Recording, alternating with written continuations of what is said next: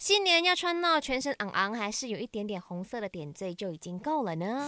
每个星期一和三为你送上最新一集的《麦翻转 Kiki》。今天我们要聊的话题是。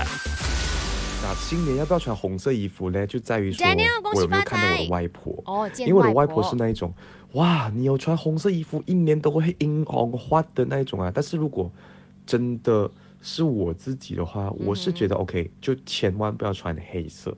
如果年初一的时候，是然后红色的话，你有浪到一点点就 OK 了，不一定说要全红还是怎么样。嗯但是如果说是初二、初三、初四、初五、初六的那一些呢，我觉得就是素一点的衣服都 OK 了，不一定要有红色。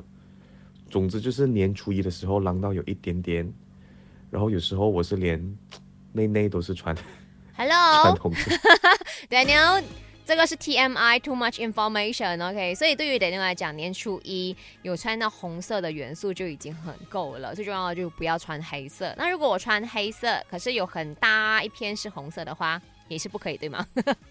反正 Daniel 的想法就是，初一是很重要的，尤其是要见外婆的话，穿昂昂，老人家看了也比较开心呐、哈。那我自己本身嘞，讲真的，我以前呢是很坚持一定要穿红红的，可能就是妈妈从小耳濡目染的情况之下。可是后来长大了，我记得大学回来的时候，我确实那一年蛮叛逆的，我没有买新衣，然后我穿那种啊蓝色啊、深蓝色啊、白色啊，我也有穿黑色。那时候我妈说你怎么没有红色的时候，我说没有哦，完全没有那个 mood。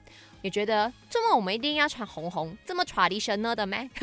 可是过了那一年，我又突突然间变为非常的传统的，我还是会坚持穿红色，因为红色过年才有那个 feel 嘛，对不对？但是我绝对不会把自己穿的好像红包风一样的啦，我还是有一种，哎，感觉怪怪的。